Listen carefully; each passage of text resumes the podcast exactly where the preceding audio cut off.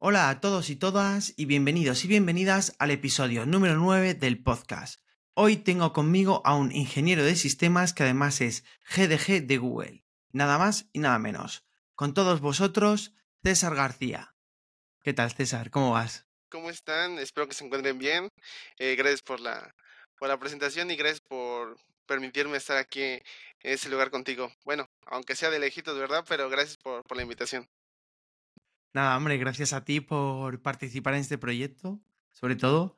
Y, nada, vamos a empezar por el principio, que es en qué momento sentiste ese amor por la tecnología y decidiste meterte en el mundo de la programación, sistemas y todo eso.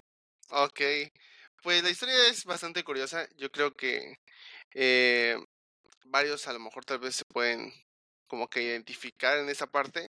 Eh, yo cuando inicié la programación yo no sabía qué era programación. No sé si algunos de los que vayan a ver este video se sientan identificados como que yo agarré programación sin saber programación, ¿no? O, porque ahora veo que muchos chicos o chicas eh, ya como que desde ya los 12, 14 años dicen, no, pues yo voy a agarrar programación o esa carrera o esa especialidad porque yo investigué, ya hice esto, ya vi videos, pero en mi caso no fue así, ¿no? En mi caso yo iba a la secundaria, eh, no sé si igual sea, eh, se llama así en, la, en, la, en, España, pero es después de la primaria, ¿no? Eh, sí, sí, eh, llama después de los... Ah, perfecto. Entonces, este, en la secundaria yo estaba en diseño arquitectónico. Es como tipo dibujo, pero orientado a ingeniería civil, ¿no? Ingeniería civil o, o arquitectura, ¿no? Es como una combinación de ambas, ¿no? Para que así como estudiante de secundaria, cuando uno entra al bachillerato preparatoria, ya uno decida para dónde elegir, ¿no? Y en la universidad pues ya va uno con más el perfil, ¿no? Entonces en mi caso yo elegí diseño arquitectónico aun cuando en la secundaria donde estudié había informática. Entonces, pero yo desde chico he ocupado las computadoras, pero mmm, a mí siempre me gustó dibujar. De hecho me gusta dibujar, pero no sé si fue bueno o fue malo, pero eh, aprendí dibujo, pero de una manera muy eh, formal, no sé de, ocupar este, escuadras, reglas, ¿no? Entonces, yo quería como que trabajar esa parte de dibujo a mano alzada, ¿no? Echarle creatividad, ¿no? El punto es que esos tres años fueron de diseño arquitectónico y yo estaba a punto de, en la preparatoria, en el bachillerato, estaba a punto de elegir algo relacionado a eso, construcción o arquitectura o algo relacionado, ¿no? Para seguir con el perfil. Pero en mi familia, eh, no de mi familia familia, sino en la familia como tal de mi papá, pero hablo de la familia como general, ¿no? Eh, tengo un primo que estaba estudiando eh, la universidad, estaba estudiando sistemas computacionales. Y yo me acuerdo que yo siempre ocupaba su computadora, siempre, porque él nunca estaba en su casa.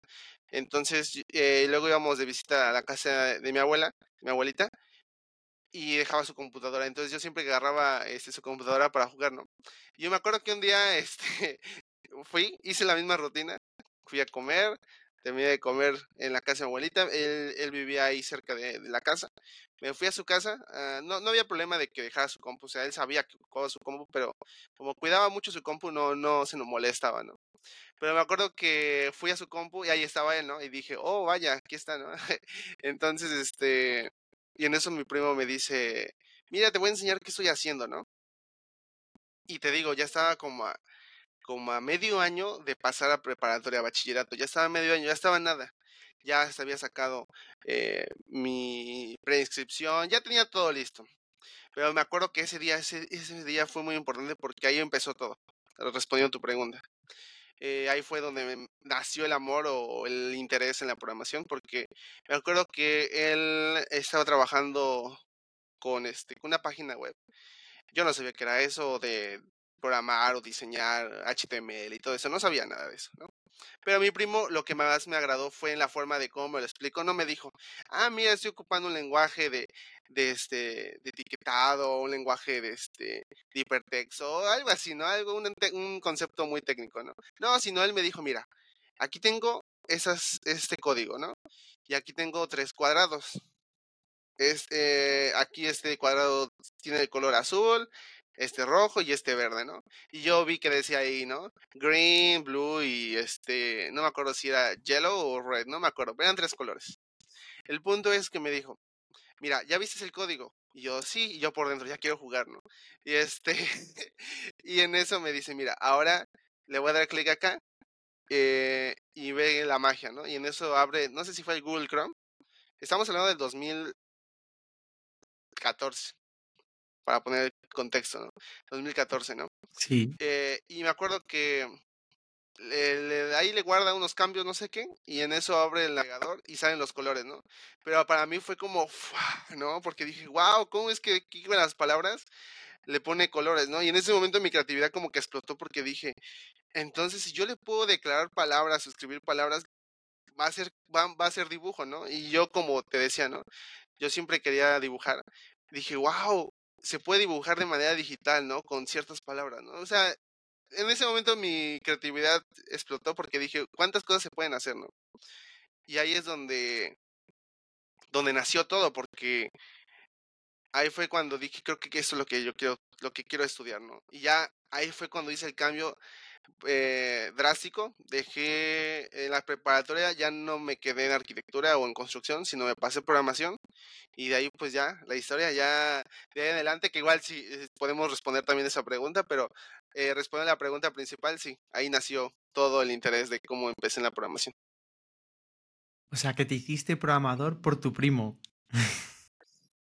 sí, de hecho, ahora lo curioso es que, bueno, mi primo fue el primer programador, pero ahorita ya, como yo después seguí otros familiares, porque también les interesó todo esto ahorita en la familia de mi papá, principalmente, eh, en la familia de mi papá todos los tíos, la mayoría de los tíos son profesores de, educación básica o primaria, ¿no?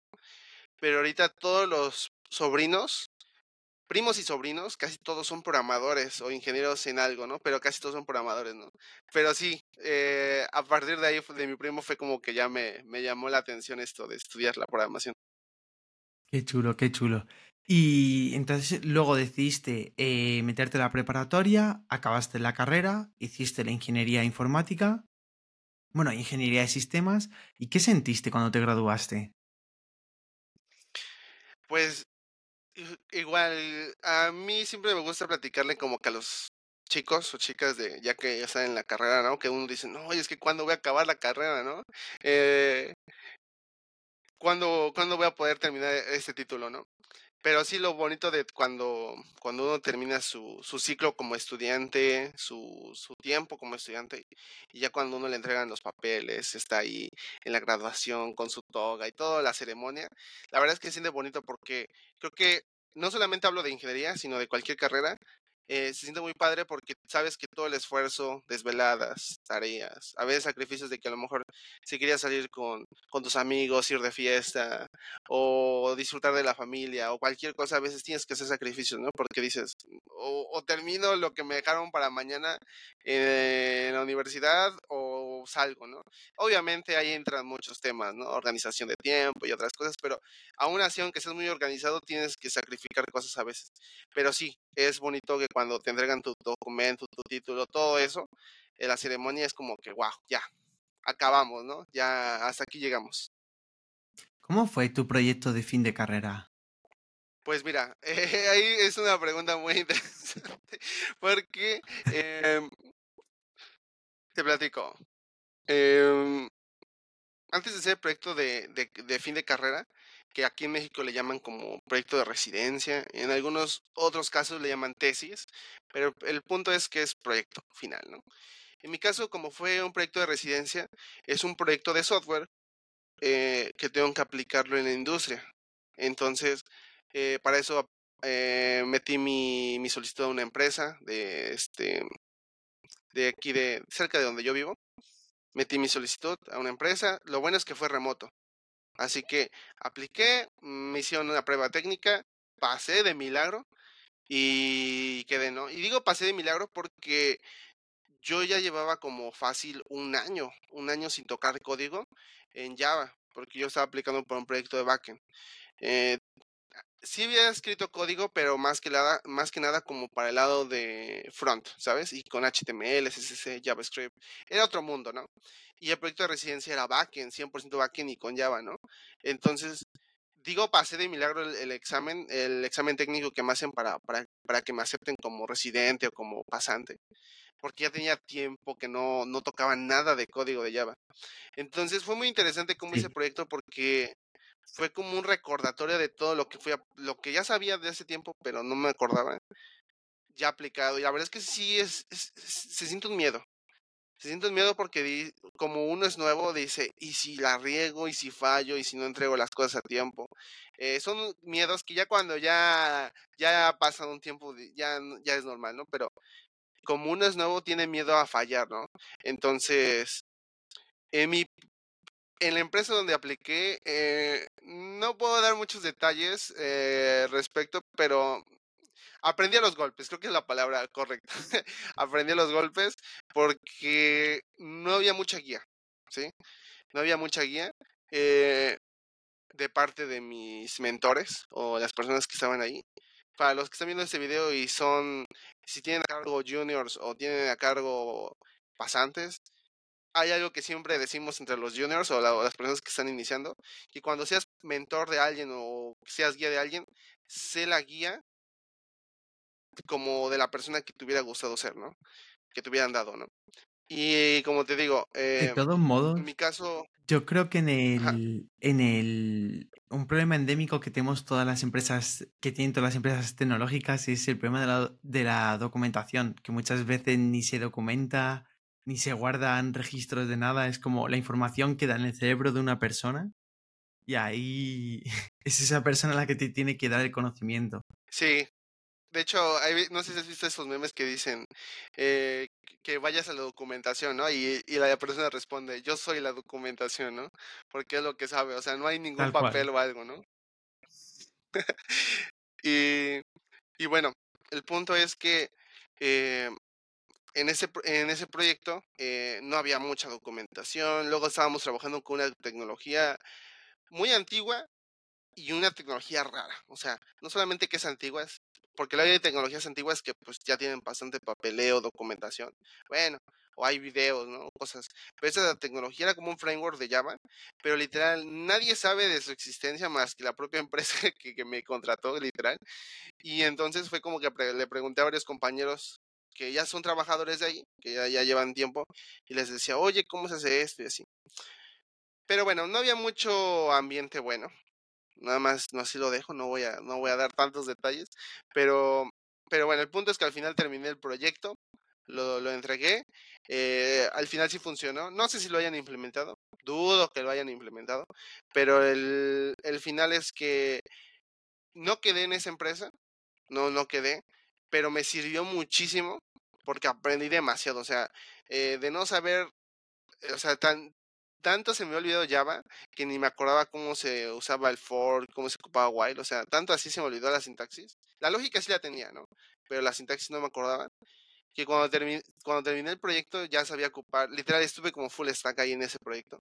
Ya sabía ocupar base de datos, ya sabía ocupar del diseño de JPA, eh, cosas de web, eh, ya sabía cómo hacer toda la parte de la arquitectura para pasar los datos de la base de datos a, mostrarlos en el usuario, todo eso ya lo sabía, pero sí, no aprendí de una manera bonita, ¿no? Sino a los golpes, ¿no? Como que, ching, la regué, ah, cambiamos esto, ¿no? Ah, ya me equivoqué, pero bueno. Pero sí, me ayudó mucho porque ahora donde estoy, pues ya, tengo bastante eh, contexto para poder trabajar donde ahora, ahora donde trabajo, ¿no? Sí, al final es, es una manera muy común de aprender las cosas que es un poco a ensayo y error yo voy practicando, voy viendo un poco por dónde va el hilo, voy tirando líneas de código y si funciona, pues ha funcionado, pero a lo mejor no tienes ni idea ni siquiera qué es lo que ha funcionado. Sí, así, y cosas de cuando uno falla dice, ay, creo que está fallando esto, vamos a ponerle comentarios, y creo que ese código me serviría en un momento, en un futuro, ¿no? justo, justo. ¿Y actualmente entonces estabas trabajando por una empresa por cuenta ajena? Sí, ahorita estoy trabajando para una consultora que se llama Accenture.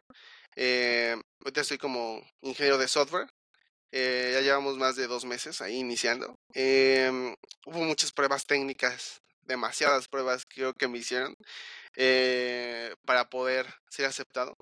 Porque la mayoría de empresas donde había aplicado anteriormente, porque ya había trabajado anteriormente en otras empresas, pero en otras áreas, no directamente en lo que yo estudié, sino en otras áreas, pero las pruebas eran como de dos, tres pruebas, ¿no? Eh, a lo mucho. Y donde, y donde entré a trabajar ahorita, donde estoy ya llevo dos meses, hice seis pruebas técnicas. Y me han contado otros que han, han hecho hasta nueve, en, nueve entrevistas técnicas. Sí. Eh, pero sí, actualmente donde estoy, es, eh, no, yo les digo a mis amigos, mira, no te estoy invitando que, directamente que trabajes y así, pero literal la empresa es muy chida, o sea, eh, tiene muchas cosas muy padres y afortunadamente en el proyecto donde estoy, mis compañeros también como que son nuevos, yo también soy nuevo, entonces como que hay esa, ese, ese match, esa, esa interactividad de, de que, que, todos nos apoyamos, que rara vez a veces llega a encontrar en los equipos de proyectos, ¿no? Como que cada quien trata de solucionar lo que puede.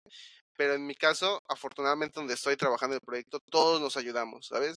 Como que no es, no es mi proyecto, pero te ayudo porque yo ya sé cómo se resuelve eso, ¿no? Entonces, eh, donde estoy actualmente, la verdad es que está muy chido. Y estoy ahorita trabajando en el lado del backend, ¿no? Lo que terminé odiando en su momento no me gustaba, pues ahora aquí estamos, ¿no? En el lado oscuro, ¿no? o sea, full time a lo que más odiabas en toda tu vida. sí, a, mí me llamaba mucho el diseño. O sea, literal, por eso te decía, ¿no? Entré a programación porque me gustó lo visual, ¿sabes? Como el front, ¿no? Todo lo bonito, ¿no? Y me sigue llamando la atención. Pero yo que llegué a un punto eh, porque igual yo le como que le oía a backend, ¿no? Que decía, yo en mi, en mi caso, ¿no? No, yo quiero ser front porque me gusta lo, el diseño. Y me sigue gustando, ¿no? Pero no sé qué punto de mi carrera fue cuando me llamó mucho la lógica, o sea, como que eh, los retos que hay detrás de todo lo que funciona, ¿no? Que no se ven, ¿no? Entonces, pero sí, lo que terminé como que, lo que al principio no me gustaba, pues ahora, aquí estamos, ¿no? Y tú que al final eres empleado de una empresa eh, muy grande como es Accenture, ¿cómo sientes la irrupción de la inteligencia artificial en el sector laboral? Buena pregunta. Pues mira, actualmente donde estamos trabajando eh, eh, ocupan muchas tecnologías. Ocupan muchas tecnologías, algunas las aplican en ciertos proyectos, en otras áreas, algunos les dan este, ciertos permisos, es tan grande, grande, perdón, como bien decías, Accenture es tan grande que no, no conoces como que dónde están aplicando esas tecnologías en muchos proyectos, porque hay muchísimos proyectos en Accenture. Pero sí te puedo decir que yo he visto que GitHub Copilot y de verdad que ayuda un buen. O sea, porque, bueno, para los que ya han ocupado GitHub Copilot, es como un asistente que te ayuda a escribir código de manera inteligente. O sea, es como cuando escribes un mensaje en WhatsApp para ponerlo así muy, muy, muy, muy eh, fácil de entender. Es como cuando uno pone un mensaje en WhatsApp y de repente el, autocompleta, el autocompletador o los mensajes ahí te salen en una palabra en gris. Te agrega la palabra que piensa el WhatsApp que vas a agregar, ¿no? Porque ya para eso eh, hay palabras que tú usas frecuentemente o el contexto de lo que estás escribiendo, ¿no? Más o menos así es con GitHub Copilot, ¿no? Entonces, la verdad es que está muy chido porque lo que yo me tardaba, no, sé, eh, una hora en hacer, yo creo que sí he visto el cambio con esa inteligencia. Eh, yo creo que lo hago en 10, 15 minutos. O sea, así de fácil. Escribe, ahorras mucho tiempo en escribir código. Eh, sobre todo cuando estás enviando datos, estás, eh, no sé si en la industria así le llaman, pero seteando, eh, seteando cosas, metiéndole cosas a los datos. El GitHub Copilot, no manches, o sea, eh, no manches, una, muy, una, una frase muy mexicana. Eh, sí, o sea, te ayuda un montón, porque el, sí, el estar escribiendo código que de repente te equivocas y todo eso, él así rapidísimo te dice, ah, ya, creo que estás, lo que quieres completar esto, ¿no? Entonces, creo que quieres hacer esto. A veces no le atina, pero al menos ya te da una idea, ¿no? De que, ah, creo que sí era eso, ¿no? Creo que, creo que sí tienes una mejor idea, ¿no? De lo que yo iba a escribir, ¿no? Pero sí, yo siento que muchos programadores, a lo mejor los que no están muy metidos en la industria o apenas están iniciando, siempre hay ese miedo de, no, y si nos van a quitar la chamba, o si nos van a quitar el trabajo, la inteligencia artificial, ¿no? Pero siento que no. Ah, perdón, está ayudando bastante la, este tipo de herramientas como programadores. porque nos ahorra más tiempo en estar codificando.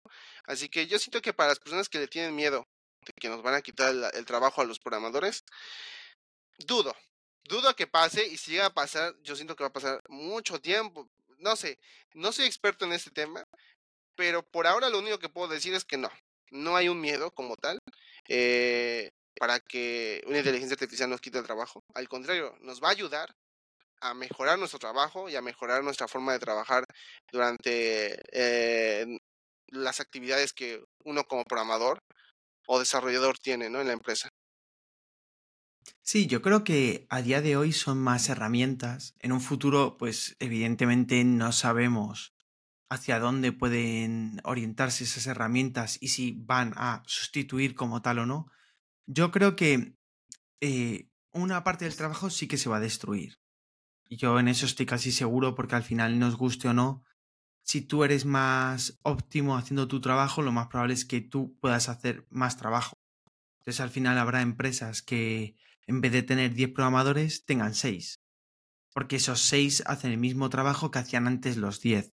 Eso puede pasar. Sin embargo, también creo que a día de hoy hay mucho clickbait y mucho sobre todo titular que te ayuda a recibir visitas o a que tu vídeo se vea más si tú pones la inteligencia artificial nos va a dejar sin trabajo.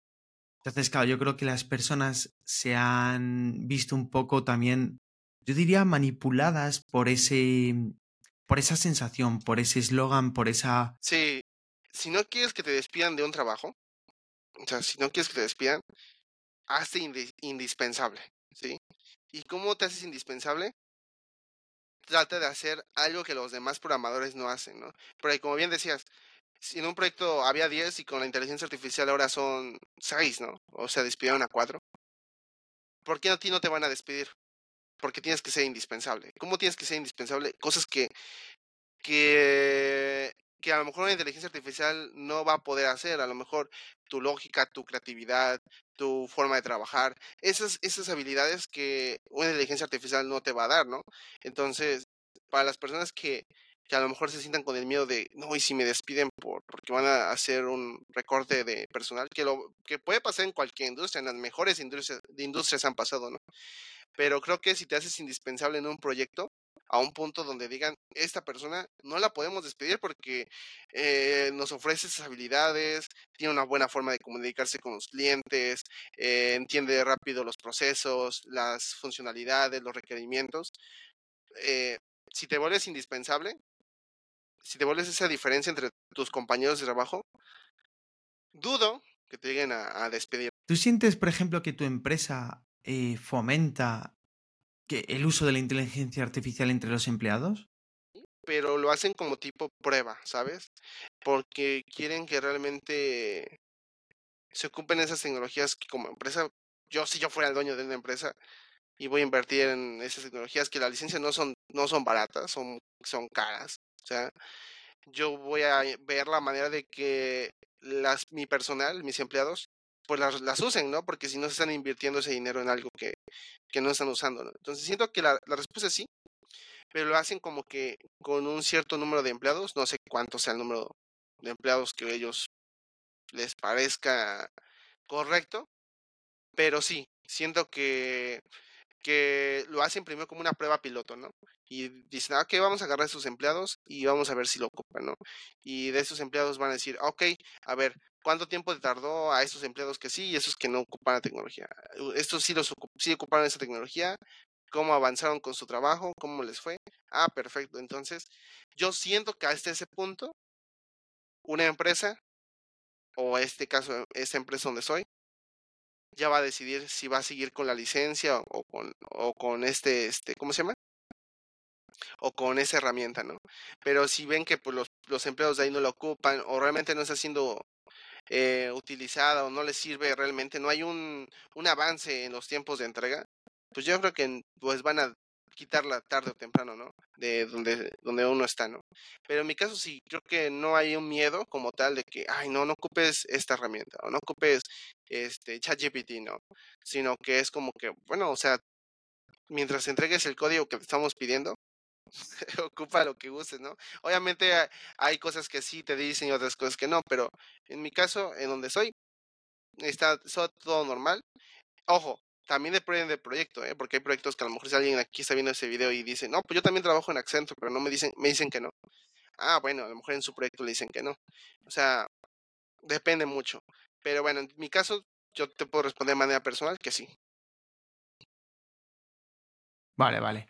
Y en cuanto a, en cuanto a, a ti personalmente, ¿qué recomendación harías a alguien que está estudiando programación, está aprendiendo programación? ¿Le recomendarías a una inteligencia artificial en concreto? Por ejemplo, pues apóyate en ChatGPT para mejorar esto o para aprender más de esto o... Sí, de hecho, no solamente a estudiantes de, de, de software o de programación, sino creo que cualquier carrera también lo puedo recomendar. De hecho, yo tengo una hermana menor y ella estudia la carrera de ingeniería química. Y ya fue a un evento donde estuve dando una charla y ahí hablaron también, en esas conferencias, hablaron sobre ChatGPT, ¿no? Yo ya había ocupado ChatGPT desde hace tiempo, ¿no? Pero yo nunca le comenté a mi hermana porque, no sé, es a veces como hermano no no no no dice ah pues mira eh, como programador no oye mira eh, hermana mira hice esto en programación y así como que mi hermana va a decir ¿para qué me cuentas no si yo no quiero saber de eso no o no sé de eso no pero salió el tema de, de ChatGPT en esa conferencia y fue cuando mi hermana se interesó y, le di, y me dijo, oye, ¿cómo le haces o cómo funciona? Y, aparte de la conferencia que vio, yo le fui, ya le fui comentando, le di contexto, ¿no? De mi, de mi experiencia, ¿no? Y bueno, el punto es que ahora mi hermana en su carrera ocupa ChatGPT para muchas cosas, para procesos químicos, fórmulas, ecuaciones. Entonces, regresando a la pregunta que, que tú me hacías, yo le recomendaría ChatGPT como primera. Hay muchas inteligencias pueden investigar. Eh, eh, pueden, hay muchos videos en YouTube sobre qué inteligencias pueden ocupar, pero respondiendo a mi pregunta, ChatGPT creo que es la mejor porque eh, para mí, para mí como persona, como estudiante también, porque lo ocupé durante la carrera un año, más o menos, medio año. Eh, ahorita los estudiantes que ya, ya, los que apenas entran a la universidad, pues ya tienen todas esas herramientas. Me hubiera encantado haber trabajado con esas herramientas antes, pero creo que es muy fácil de ocupar. Es como si estuvieras hablando en WhatsApp, literal, y le vas diciendo al chat GPT, oye, eh, ayúdame en esto, no tengo problemas en esto. Entonces, yo les recomiendo que sean muy específicos porque mientras más específicos sean, los resultados van a ser más exactos. Entonces, eh, y si también pueden hacer la pregunta en inglés, mucho mejor porque creo que en inglés puede hacer, puede investigar, tiene más datos, entonces puede, puede darte una respuesta todavía mucho mejor, ¿no? Pero sí, eso es una. Y, y dos, si pueden ocupar GitHub Copilot, si tienen el, creo que a los que son este estudiantes que tienen cuenta de GitHub, no recuerdo muy bien si les dan esa, esa herramienta, pero si se las dan, o si las tienen, o si pueden hacer una prueba o algo, pues tienen la oportunidad, en pocas palabras, de, de utilizar, de utilizar el GitHub Copilot, ocúpenlo, porque les va a ayudar demasiado, van a entender muchísimo, porque ChatGPT si te ayuda en algo como que, uh, si tú tienes dudas de, oye, ¿cómo se hace esto? Tengo duda de cómo, un ejemplo muy sencillo, ¿no? Cómo obtener un, el dato del sistema de mi computadora, eh, obtener la fecha hora actual y convertirlo y pasarlo a tal campo y todo eso con Java, ¿no? Eh, ChatGPT lo más seguro es que sí les va a dar el resultado exacto, casi exacto, pero con GitHub Copilot como hay código, ahí está el proyecto, hay más contexto, entonces les puede dar como que el código más, más exacto, más de lo que necesitan, ¿no? Entonces, ese es mi, mi, mi consejo, aprendan a utilizarlos, porque yo creo que en un futuro, o no sé si ya, menos yo cuando apliqué ahorita a Accenture no me pidieron algo relacionado a si ocupaba GitHub, Copilot o ChatGPT, no sé si ya lo estén haciendo o en un futuro lo hagan, desconozco, pero puede ser que en una entrevista te digan, oye, ¿sabes ocupar GitHub Copilot? ¿Sabes ocupar ChatGPT? ¿Sabes ocupar tal herramienta? Entonces, no sé eh, si vaya a suceder, pero sí aprendan, porque les va a ayudar muchísimo. Y si no se les van a pedir de trabajo, pues al menos entienden más, ¿no? Como una inteligencia artificial puede darte algo más exacto y dices, wow, yo no había pensado de esa manera, ¿no? No, totalmente. Yo creo que es un buen consejo. Al final, las, las empresas también se van adaptando y posiblemente en un futuro no es descabellado que te pidan experiencia de uso con ChatGPT o, o GitHub Copilot o cualquier otra inteligencia artificial que vaya surgiendo. Y ahora me gustaría preguntarte por la faceta tuya de conferenciante, o sea, una persona que da eh, muchas charlas en conferencias y todo eso. ¿Cómo lo compaginas en el día a día de tu trabajo?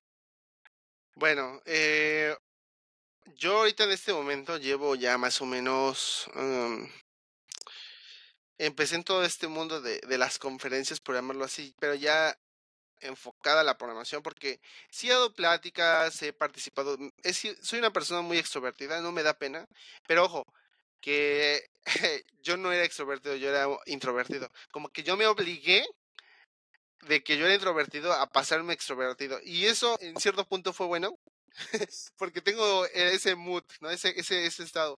En cualquier momento, en una plática, puedo pasarme a introvertido 100%, me quedo callado, escucho, no, no digo nada, estoy ahí en silencio. O sea, yo tengo ese mood de pasarme 100% introvertido a pasarme extrovertido al 100%, ¿no? A estar platicando, echar relajo, invitar a los que están ahí. O sea, entonces, eh, pero, pero regresando al punto, eh, yo empecé a dar conferencias ya relacionadas a tecnología en 2021, porque en 2020, que fue pandemia, yo empecé a generar comunidad, empecé a generar contenido, eh, empecé a crear contenido con más compañeros. De hecho, siempre me ha llamado la atención como que los, las personas que están a mi alrededor como que también aprendan de lo que yo hago, ¿no? Eh, entonces, como que yo le decía a mis amigos, oye, mira, vamos a hacer esto o aquello, ¿no? Entonces, todo eso empezamos a crear contenido en 2020 y en 2021 fue cuando ya empiezo a participar un poquito más con conferencias. Porque sí, al principio sí me llamaba la atención como que compartir lo que sé y, y hablar a las personas, pero decía, pero ¿qué voy a hablar o qué voy a decir si no sé mucho, no? Eh, ese miedo, ¿no? Como primer punto de conferencista de, pero ¿qué voy a hablar si ellos a lo mejor, eh, las dudas que uno siempre surgen. Y si el tema que doy, que yo doy, ya alguien lo sabe, alguien más es experto, y si me equivoco, y muchas dudas, ¿no? Siempre ese tipo de, de preguntas que, que pueden surgir, ¿no? Y, y de ahí pues, pero creo que el primer paso es quitarse esas dudas, esos miedos, porque va a suceder, pero no tengas miedo, o sea, tú mientras investigues lo que vas a compartir, investigues bien tus fuentes, eh, hagas pruebas, practiques y todo eso, te aseguro que las personas que son expertas te van a dar la razón porque investigases bien, ¿no? Entonces, yo empecé en 2021 a dar conferencias. Eh, la primera conferencia que di fue en un hackathon. Eh, son de esas conferencias que todos andan chambeando, todos andan, todos andan trabajando, este, trabajando en su código, literal, no le están, no le están poniendo atención al conferencista, pero sí están escuchando, ¿no? Porque todos andan ahí metiendo código porque ya el proyecto, el, el, el reto lo van a entregar en uno o dos días o en unas horas. Llega el conferencista a hablar, ¿no? Y entonces me invitaron a dar una conferencia en un hackathon de la UNESCO. Y, se dio la oportunidad porque unos amigos estaban ahí. Eh, que ya, ya estaba conociendo por medio de las comunidades, ¿no? Del, networking, ¿no? Entonces me dijeron, oye, ¿no te, ¿no te gustaría animarte a dar una charla de hackathon? Yo dije, pues va. Y, y, empecé a dar la charla. De hecho, la charla fue por medio de Discord. Eh, todos se unieron a la, la, conferencia, pero como te digo, yo estoy bien seguro que todos andaban chambeando, estaban trabajando con su código, pero sí me estaban escuchando, ¿no? A lo mejor no me veían, no veían mi presentación, pero me estaban escuchando, ¿no? Y ahí fue cuando eh, no me da miedo hablar en público, pero sí fue como un miedo porque dije, es la primera vez que voy a hablar de un tema de tecnología, no sé si me equivoqué. Y mi primer tema que hablé fue sobre cinco tips, o no, perdón, cinco errores que cometemos como programadores, ¿no? Y hablé sobre la sintaxis, sobre la lógica, eh, sobre los repositorios, no hacer copias de seguridad. Hablé varios, eso, dentro de esos cinco consejos, ¿no? Afortunadamente, gracias a Dios, me fue bien en esa conferencia y otras amistades me dijeron, oye César, ¿tú te animas a dar una conferencia en tal lado eh, de manera virtual? Y yo le dije, ah, pues va, vamos a darle, ¿no? Y ahí fue donde ya empezó mi camino como, como conferencista, ¿no? Y, y a compartir eh, mis conocimientos eh, durante ese año que pues todavía era, era pandemia ya fue hasta 2022 eh, que empecé a, eh, dar una, mi primera conferencia de manera presencial. De hecho, la primera conferencia que di fue en la preparatoria donde estudié hace seis años. Entonces, este, fue bonito regresar como conferencista. Eh, y de ahí, pues ya de adelante, pues he estado dando conferencias en universidades, en lugares presenciales, en preparatorias, en algunas comunidades.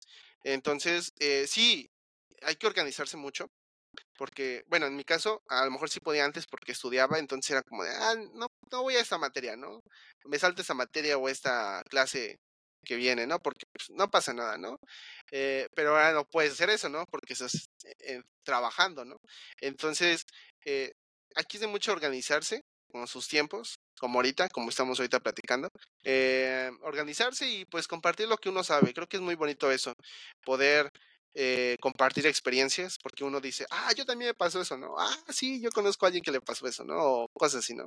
Pero sí, es muy bonito y pues no me arrepiento de haber tomado esa decisión. Y si ustedes también tienen, para las personas que nos ven, si tienen esa ese anhelo o esa, ese motivo de, de participar, de, de, compartir lo que sepan. Em, a lo mejor no, si quieren empezar dando conferencias, excelente, pero si no, empiecen con su grupo de amigos, con lo que hagan, eh, platiquen y ahí empieza todo.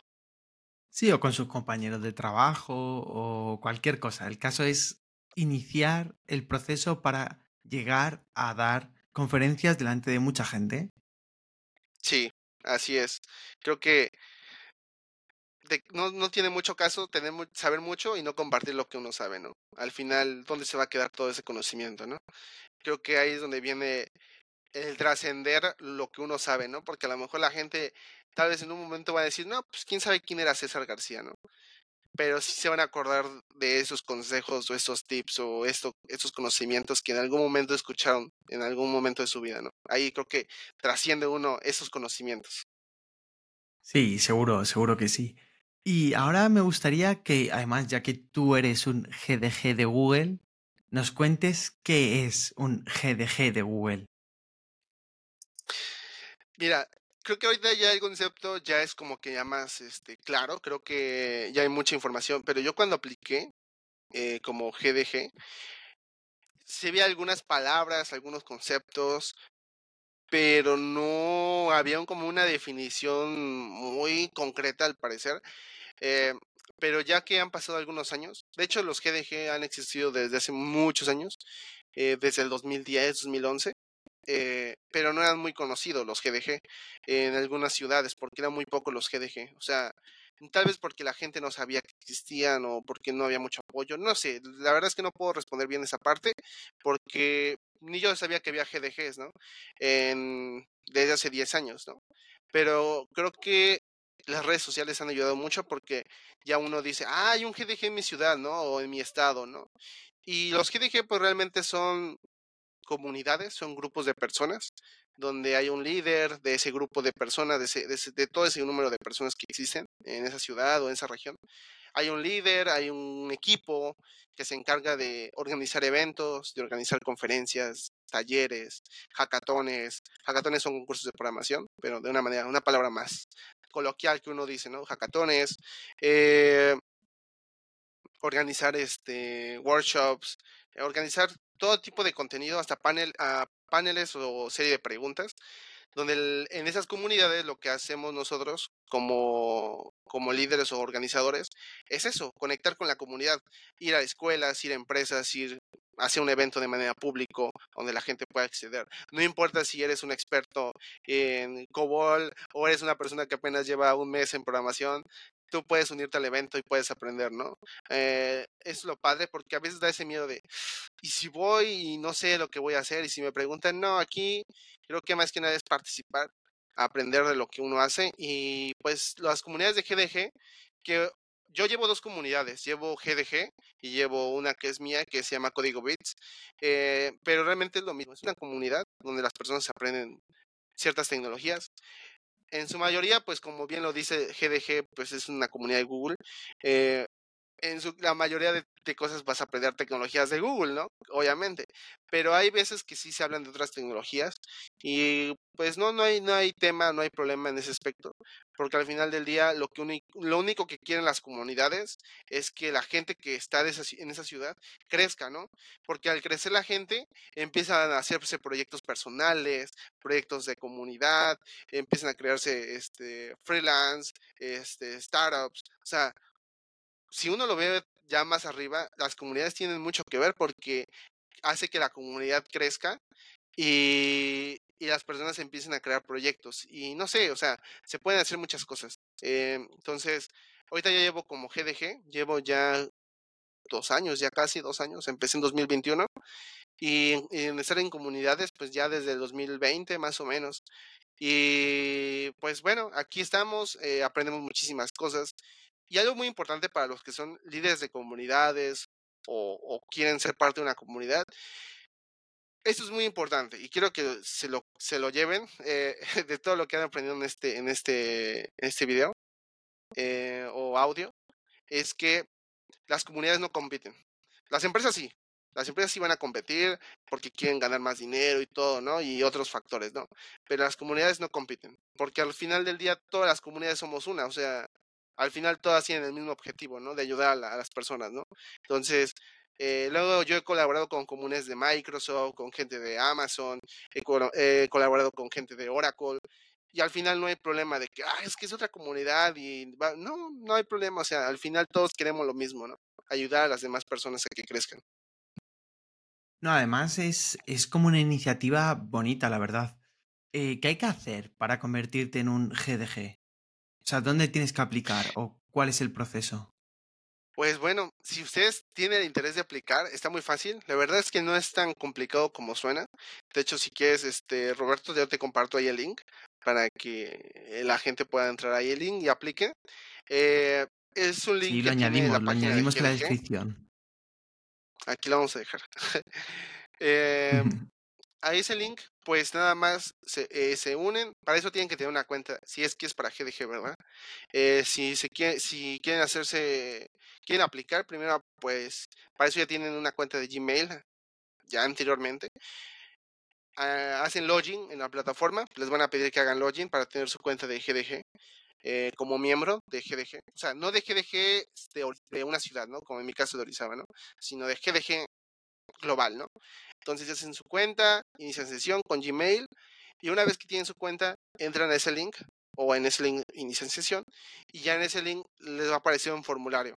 Ese formulario que les van a preguntar quiénes son, qué carrera o, perfil tienen, si ya terminaron la carrera o si siguen estudiando, cuántos años tienen, los datos básicos, ¿no? Pero ya la parte importante es cuando te pregunten, ¿has participado en algún evento de GDG o has participado en un evento en alguna comunidad? ¿Cuál es tu interés de formar esta comunidad? Te hacen preguntas porque eso sí, aquí es mucho de, de, de tener esa pasión por ayudar, porque si tú quieres crearte la comunidad por creártela, es complicado llevarla, porque si la crees nada más por decir, ah, llevo una comunidad de Google, mm, te aseguro que no vas a durar mucho tiempo porque es eh, mucha chamba, mucha chamba. Pero si tienes ese amor de decir, oye, sí quiero hacer la comunidad de Google porque me encanta ayudar, me encanta compartir lo que, eh, lo que yo sé a las personas, que las personas compartan lo que saben, no va a ser difícil, va a ser fácil, ¿no? Para poder eh, estar en una comunidad o llevar a una comunidad. Entonces, mm, registran sus datos. Ya que registren sus datos, se esperan como unos de una dos semanas, más o menos, a, lo mucho. Se no, no es muy tardado el proceso. Y les llega un correo a su cuenta de Gmail, a la cual hicieron este, eh, iniciaron sesión y ya en ese correo les dicen, hola, ¿qué tal? Eh, vimos tus respuestas y para nosotros nos encantaron cómo respondiste. Ah, les recomiendo que respondan en español, aunque las preguntas vengan en inglés, respondan en español porque también hay eh, líderes de, de, comunidades latinoamericanas que ven tus respuestas en español y dicen, ah, ok, esa persona está respondiendo porque quiere eh, hacer una comunidad en, dije latinoamericana, ¿no? Pero la gente que está en España también, ah, quiero hacer una comunidad en España, perfecto. Entonces, aunque las preguntas vengan en inglés, respondan en español. Sí, a veces es raro, ¿no? Que vienen en inglés y respondas en español, pero así funciona la cosa, ¿no? Entonces, respondan, en, ese, en ese correo les dicen, ah, ok, todo cool. La verdad es que nos llamó la atención tus respuestas. Así que vamos a hacer una entrevista. Vamos a agendarte una entrevista dentro de unos días te agenda la, entrevista y ya, en esa entrevista, eh, la, mayoría de veces, yo creo que el 80-90% de, de veces, de 80-90% de porcentaje, perdón, la persona que te va a hacer las preguntas es una persona que habla español. Porque como tú estás aplicando por una comunidad que habla español, pues no tiene mucho sentido que alguien en inglés te haga la, la, entrevista. lo comento ¿por porque muchos tienen miedo en esta parte de que, no, y si, me, y si yo no sé hablar inglés y me llega alguien y me hace la entrevista en inglés, ¿qué voy a responder? No, no, no, tranquilos o tranquilas, no, no hay problema. O sea, eh, va a llegar alguien que hable su idioma, o sea, bilingüe, o, pero que hable su idioma y va a poder este, hacerse la entrevista. ¿No? Y ya en la entrevista ya te preguntan lo mismo que te preguntaron, pero para verificar que realmente sean verdaderamente tus respuestas. Y ya después de ahí ya te hacen otras, preguntas como que, eh, ¿qué harías en caso de que pase esto? Ah, pues yo haría eso, como, como casos, ¿no? Eh, que podrían pasar en la comunidad, ¿no? Como por ejemplo, ¿qué pasa si no llega un conferencista? ¿O qué pasa si hay un caso de donde se discrimine a alguien? ¿O qué pasa si eh, no se cuenta con eso? Son como casos, en ejemplo, ¿no? Eh, entonces, ya te hacen esas preguntas y te dicen, bueno, dentro de una semana, ah, de 5 a 7 días hábiles, bueno, en mi tiempo así fue, de 5 a 7 días hábiles te hacen la, te, te, mandamos correo para ver si eres candidato para ser este líder de GDG, ¿no? De tu ciudad, ¿no? Y ya esperas esos 5 o 7 días, te llega un correo y ya pues esperemos, afortunadamente te llega un correo que te diga que fuiste aceptado, ¿no? O aceptada, ¿no? Y ya. Ahora, eso es cuando no existe un GDG en tu ciudad. Si ya existe un GDG en tu ciudad, si ya existe uno porque ya lleva alguien, una comunidad lleva ya tiempo eh, llevando una comunidad así, lo recomendable, aquí viene un tip este, este tip se lo voy a dar, o se los voy a dar, de un líder de comunidad, uh, que es lo que nosotros vemos en, en, las personas para que los aceptemos como equipo. Como comunidad aceptamos a cualquiera, ¿no? Pero como equipo, ¿qué vemos? Ese es un consejo, ¿eh? Muy pocas personas, muy pocos organizadores de GDGs de Google les dicen esto. Pero mi consejo es, sean, eh, tengan, tengan la iniciativa de hacer las cosas, ¿sí? Sean voluntarios, ¿sí? hagan, hagan ruido, es la palabra, ¿no? Que digan, oye, aquí estoy, ¿no? Yo quiero ayudarte, ¿no? O sea, si hay un evento o hay un evento virtual, eh, comenten en el chat, hagan preguntas, háganse, hagan brillarse, o sea, háganse notar. Si son eventos presenciales, participen, ¿no? lleguen, aunque al principio va, va a ver, se va, se va a ver raro, pero pero se va a notar la iniciativa, ¿no? De que, oye, soy tal persona, quiero ayudarte en el evento, ¿qué te puedo ayudar? ¿Quieres que te ayude con hablar de las personas que pasen al evento, organizarlas? Eso demasiado, eh, son como puntos que ayudan mucho a las personas si quieren integrarse al equipo. ¿Por qué? Porque así ha pasado, ha, habido, ha habido dos personas, no, tres personas en el equipo que se han unido a GDG, Orizaba, eh, la comunidad que llevo de Google, eh, mi ciudad, y tres personas fueron así como que, oye, yo quiero participar. Entonces no vayan y lleguen y digan, oye, quiero unirme. No, eh, o sea, no es que no sea mal, pero creo que lo más importante para impactar a los líderes de esa comunidad es llegar y ayudar. Eh, porque cuando ya tú hagas la pregunta de, oye, ¿cómo me puedo unir a tu equipo? Ahora sí, ya puedes hacer la pregunta porque ya ayudaste, ya hiciste cositas, ya ayudaste en la organización, ya te pueden decir, ah, pues mira, vimos que tú nos apoyaste, mira, te, te explico cómo, cómo puedes unirte, ¿no? Ya ellos te van a decir, dependiendo de las comunidades, cómo puedes ingresar, ¿no? Pero ese es un consejo que les doy. Por si quieren unirse a, a un GDG que ya existe, hagan ruido, háganse notar y les aseguro que en unos meses o unas semanas, les aseguro que la, la, propia comunidad les va a decir, oye, César, intégrate a nuestro equipo porque vemos que eres una persona que le gusta ayudar a la comunidad, ayudar a los, a los miembros, ¿no? A los estudiantes, a las personas, a que sigan aprendiendo. También es un buen consejo para la vida en general. no, no te quedes sí, parado, también. sino da la nota. sí, sí, sí, sí. Creo que si quieres ser parte de algo, o sea, aquí estoy, ¿no? Yo quiero hacerlo, ¿no? Quiero participar, quiero ayudarte, ¿no? Y así de esa manera vas a crecer. No esperes a que te llegue un mensaje y que digas, eh, ah, oye, mira, tenemos interés en ti. No. Tú inicia, tú inicia, tú inicia, porque así te vas a abrir camino. Y como bien lo decía, no solamente en GDG, ¿no? Sino en la vida, ¿no? Empieza a abrir, abrirte camino para poder llegar a esos lugares donde tú quieres llegar, ¿no? Hacer networking, crecer, aprender, preguntar, preguntar, todo ese tipo de cosas ayuda muchísimo. ¿La entrevista para ser GDG te la hace otro GDG o alguien de Google? Eh, esa parte no sé muy bien todavía con exactitud porque hay organizadores. O sea, existen organizadores en ciudades eh, de tu estado o de tu distrito, dependiendo el contexto de tu país o cómo lo llamen, pero existen organizadores por ciudad, ¿sí? Por ciudad. Aunque en ese distrito haya muchas ciudades, cada ciudad tiene su organizador. No existe un organizador por distrito, no, no, no, sino por ciudad, ¿sí? Em, en este caso, en la Ciudad de México, no hay un organizador de Ciudad de México o de todo el estado de Ciudad de México, sino, es, sino hay organizadores de diferentes delegaciones, eh, dependiendo, ¿no? O universidades, porque también hay, hay casos que hay organizadores de universidad.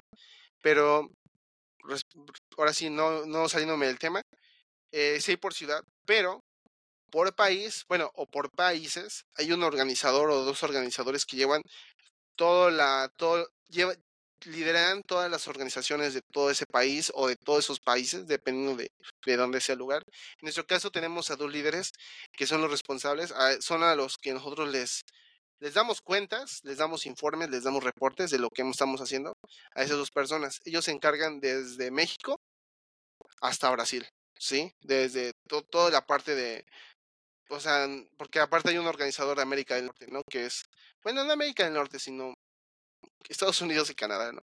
Entonces, este, pero sí, a esas dos personas son los que te hacen la entrevista, ¿sí? No, realmente no sé si trabajen para Google, nunca, nunca les he preguntado, pero sí eh, tienen, yo creo que un contrato o algo, no sé, no, no sé muy bien con exactitud, pero sí son esas dos personas que te hacen las preguntas, ya sean ellos dos o uno de ellos dos, o el responsable de la organización de esa región, ya te hacen las preguntas, ¿no? Para ver, ah, ok, si ya si tú aplicas y existe una ciudad que tenga, que tenga este, una, una comunidad, pues no lo hagas porque pues vas a perder mucho tiempo en, en hacer la entrevista cuando lo que puedes hacer es ir con, lo, con el equipo de esta comunidad que ya existe y aplicar, ¿no? E intentar. Pero si, si no existe, por ejemplo, imaginemos que no existe un GDG Madrid, ¿no? Por decirlo así. O no existe GDG Barcelona. No sé. Entonces, aplica. Tienes ahorita la oportunidad de que no hay ninguna comunidad de Google. Aplica y te aseguro que pues lo más seguro es que te acepten. Pero sí, ellos son los que te hacen las preguntas. ¿Y ser GDG es incompatible con ser GDE? Ah, miren, aquí es como un consejo que igual les puedo dar. Tengo amigos que son GDE. Eh, hay dos caminos que pueden llegar a ser GD, si su, si su idea es GDE, hay dos caminos. La primera es aplicar directamente a GDE, que son los Google Developer Expert. Son expertos en esa tecnología. Por ejemplo, hay GDE en Flutter, en, en, Go, creo que también hay, creo. No, no, no, sé muy bien, creo que también en diferentes tecnologías, en Firebase, dependiendo de las tecnologías de Google. Entonces, para aplicar, no recuerdo bien lo que te piden exactamente en este momento, pero que yo, yo recuerde, te preguntan, obviamente, te hacen un examen de esa tecnología, obviamente.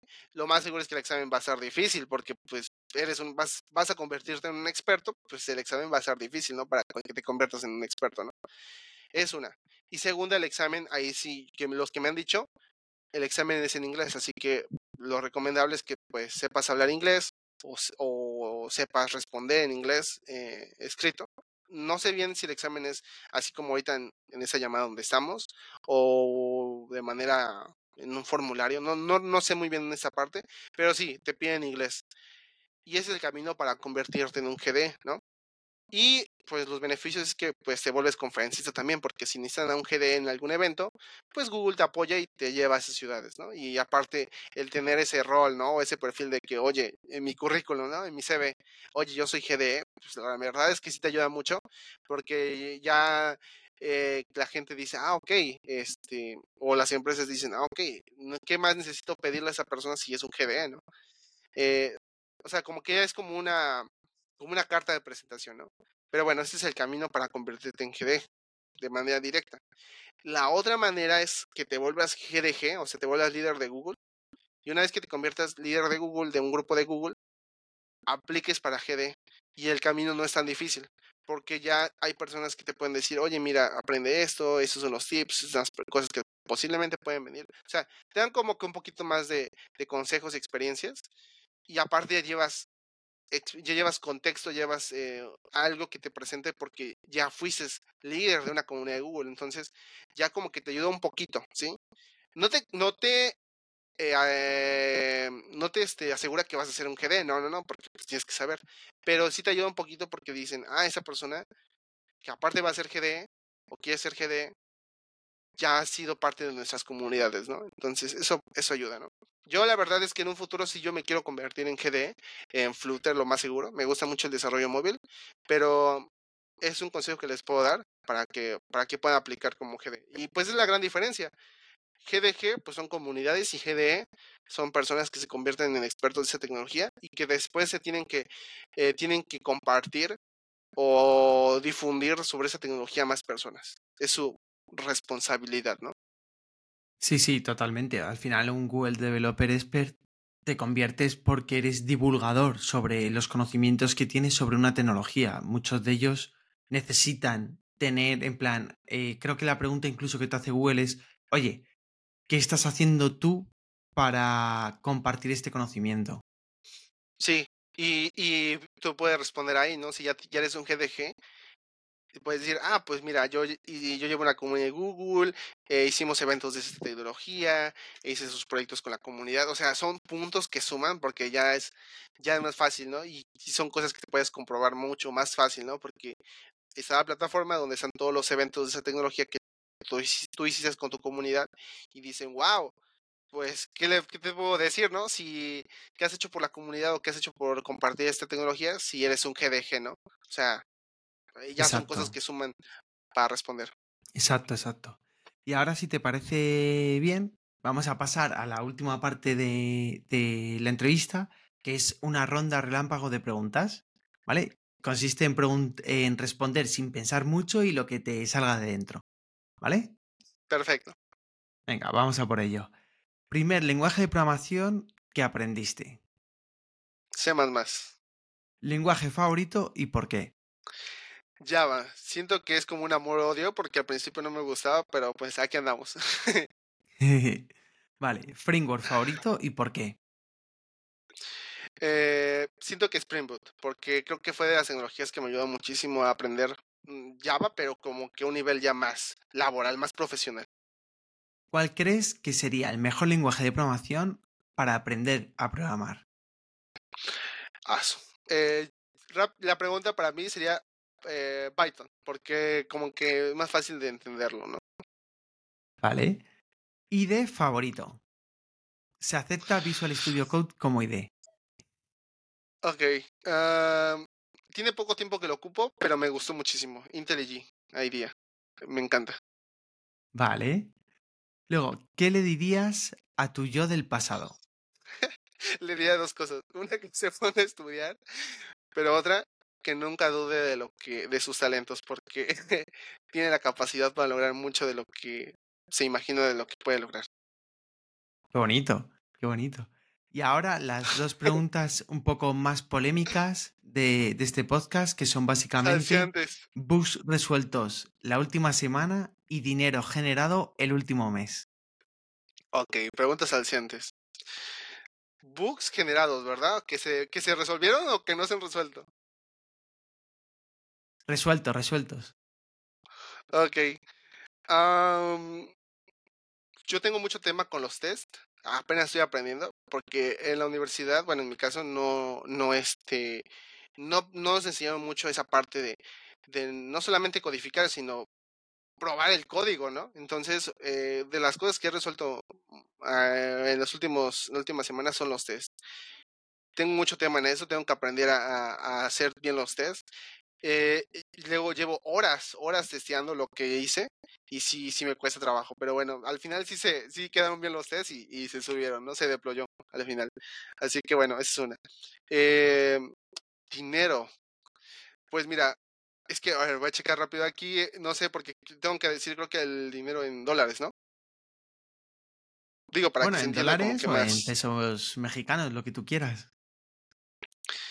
Pues mira, a ver, a pesos mexicanos a dólares.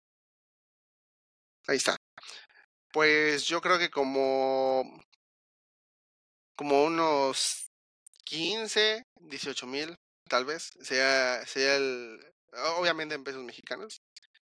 vamos a poner 15 mil, que sean como unos 800. O sea, 18 mil pesos mexicanos.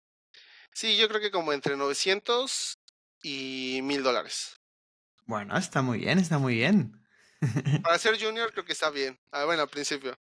Claro, sí, sí, sí. Pues con esto hemos llegado al final del podcast. Espero que hayas estado muy cómodo, que te lo hayas pasado bien.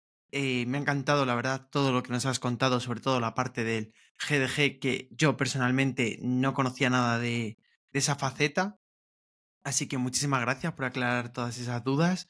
Y sinceramente, de nuevo, gracias por venir a este proyecto y espero que lo hayas pasado muy bien. Gracias a ti, gracias por, por la invitación. Esperamos ahí estar en otros proyectos. Igual a mí me encantaría también eh, a ver si hacemos algo después aquí en GDG o en Código Bits. Ahí te invitamos ahora de nuestro lado eh, para ver qué, se, qué supuesto. se puede armar, ¿no? Y Por pues, muchas supuesto, por gracias y un saludo, un saludo a tu comunidad, Y que, a, que está muy chido. Sí, y a todo el mundo que nos está viendo, eh, un fuerte abrazo y recordad que en la descripción de este vídeo tenéis todas las redes sociales de César para que podáis preguntarle todas las dudas que queráis. Y también recordar que este episodio lo tenéis en plataformas como Spotify, iTunes, Amazon Music, etcétera, etcétera, etcétera. Muchísimas gracias por vuestro tiempo y un abrazo para todos. Chao, chao, Nos bye.